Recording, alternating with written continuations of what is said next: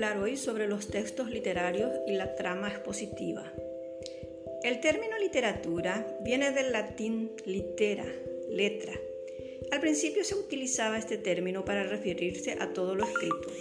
Posteriormente su significado se restringió a obras de imaginación compuesta con voluntad y estilo. Cuatro elementos son indispensables para que sea considerada una obra literaria. Primero, que tenga un lenguaje escrito, que el contenido sea de calidad, ya que consiste en la creatividad de cada autor. Por otra parte, que tenga una intención comunicativa, porque la finalidad de toda obra literaria o artística es la intención del autor de comunicar su trabajo.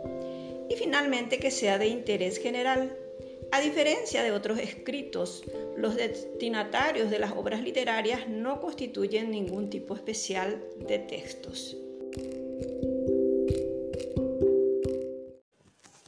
Los textos literarios vuelven a subdividirse en subgéneros. Tenemos el género lírico, que es aquel texto en el que el autor expresa el mundo subjetivo.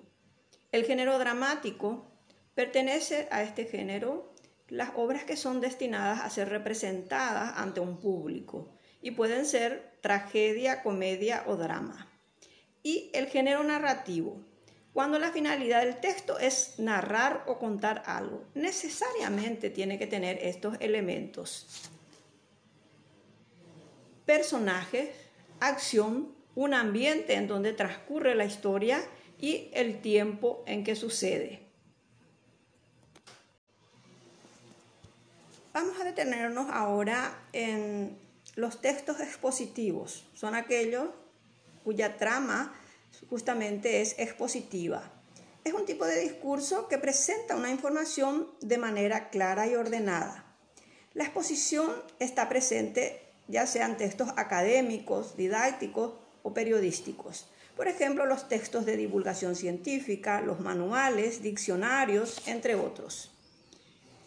Los textos expositivos poseen una estructura que consiste en tener una introducción en donde generalmente se presenta el tema, se define, luego el desarrollo en donde se expone y el cierre o conclusión. Vamos a recordar que los textos argumentativos, los otros tipos de textos que ya hemos desarrollado, presentan en la introducción la afirmación o tesis, que sostendrán en la argumentación que viene a ser parte del desarrollo y la conclusión que vuelve a la tesis inicial. Es muy importante entender la diferencia que existe entre un texto expositivo y un texto argumentativo.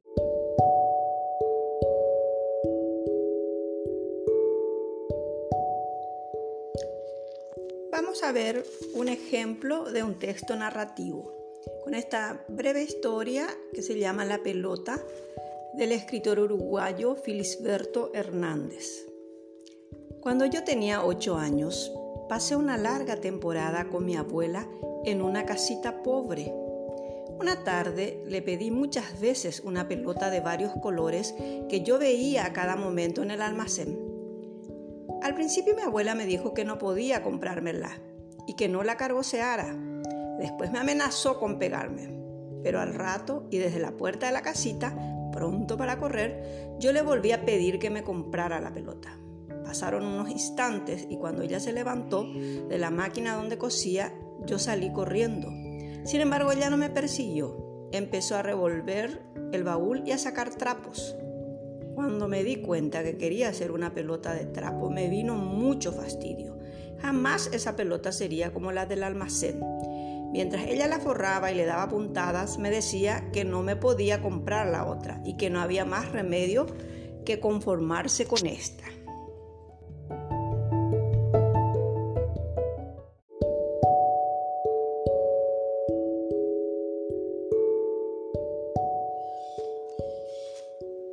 Cuando la estaba terminando y vi cómo ella le redondeaba, tuve un instante de sorpresa y sin querer hice una sonrisa pero enseguida me volví a encaprichar.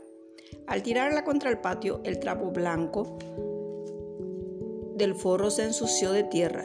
Yo la sacudía y la pelota perdía la forma. Aquello no era una pelota. Tenía yo la ilusión de la otra y empecé a rabiar de nuevo. Después de haberle dado las más furiosas patadas, me encontré con que la pelota hacía movimientos por su cuenta. Tomaba direcciones e iba a lugares que no eran los que yo imaginaba. Tenía un poco de voluntad propia y parecía un animalito. Le venían caprichos que me hacían pensar que ella tampoco tendría ganas de que yo jugara, pero después resolvía dar dos o tres vueltas más. En una de las veces que le pegué con todas mis fuerzas, no tomó dirección ninguna y quedó dando vueltas a una velocidad vertiginosa. Quise que eso se repitiera, pero no lo conseguí. Cuando me cansé, se me ocurrió que aquel era un juego muy bobo. Casi todo el trabajo lo tenía que hacer yo. Pegarle a la pelota era lindo, pero después uno se cansaba de ir a buscarla a cada momento. Entonces la abandoné en la mitad del patio. Después volví a pensar en la del almacén y a pedirle a mi abuela que me la comprara.